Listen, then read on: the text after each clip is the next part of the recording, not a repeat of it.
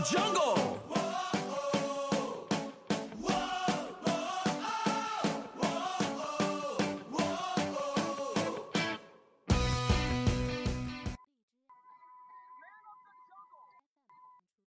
嗨，亲爱的你，晚上好，我是主播包子。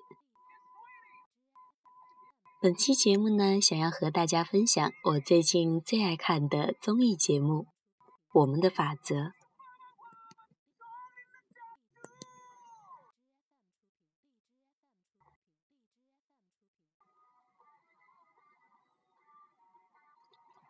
在这部综艺节目里，你可以跟着吴奇隆、李亚鹏、小沈阳、孙艺洲、黄子韬、熊黛林去做旅行，在马达加斯加的丛林里与灵魂面对面的坐下喝酒，谈谈那些新鲜的景色是如何触动你心中柔软的部分。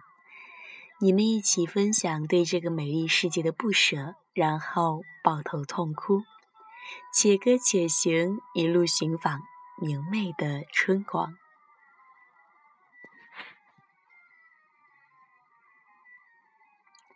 其实，说实话，最开始看《我们的法则》的时候，我是抱着一种吐槽的心态去观看的，因为我以前看过金炳万的《丛林法则》，而且非常的喜欢。所以刚开始总觉得对这个国内的生存秀不太感兴趣。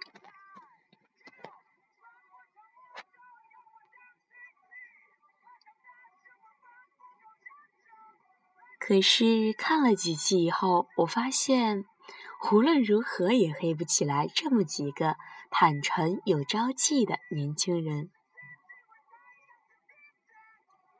国内现在的综艺局势大爆炸，竞技类、曲艺类、下饭类、推理类和野外生存类节目堆满了各大卫视的黄金档。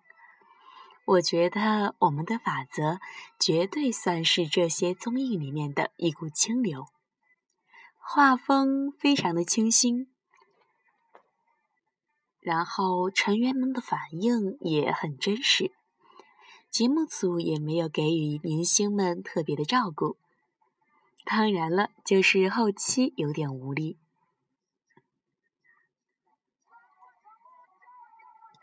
其实节目一开始的时候，成员们对野外生存的概念非常的生僻，初体验下来，饿了三十四个小时，期间还被雨浇得十分悲惨，只有两个椰子解渴。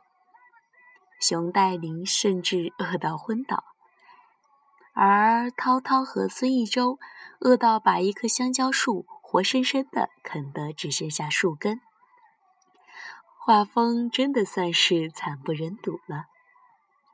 后来在金组长一天的梳理下，成员们开始找到野外生存的要领，有了新鲜的海里捞出来的砗磲，还有鱼烤来吃。我甚至觉得那味道好像都透过了屏幕传出来一样。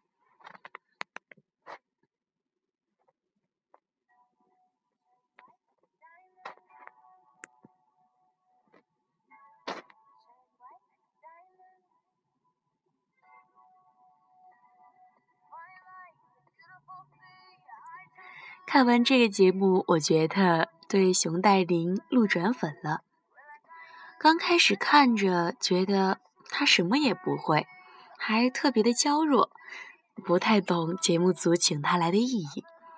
但是到了中间，看到熊黛林那么较真的去抓一只鸡，那么无心的说出了几只蝙蝠不够吃呀，瞬间就觉得讨厌不起来了，越看越喜欢。这就是反转的魅力吧。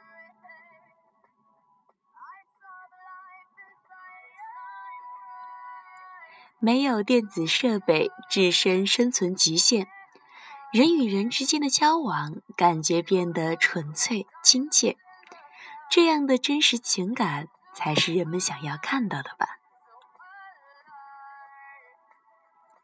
而在有期节目接近尾声的时候，六个并不熟悉的人睡在一个破旧的草棚里，耳边虫鸣。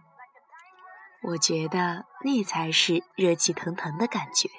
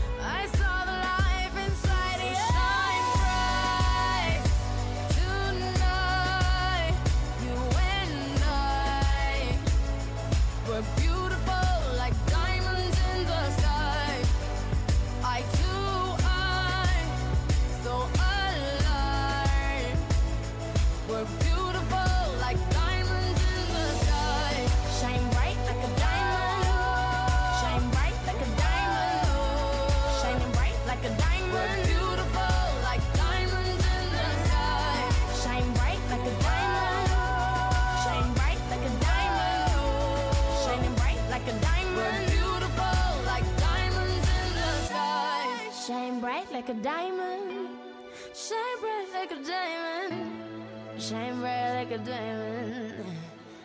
So shine bright.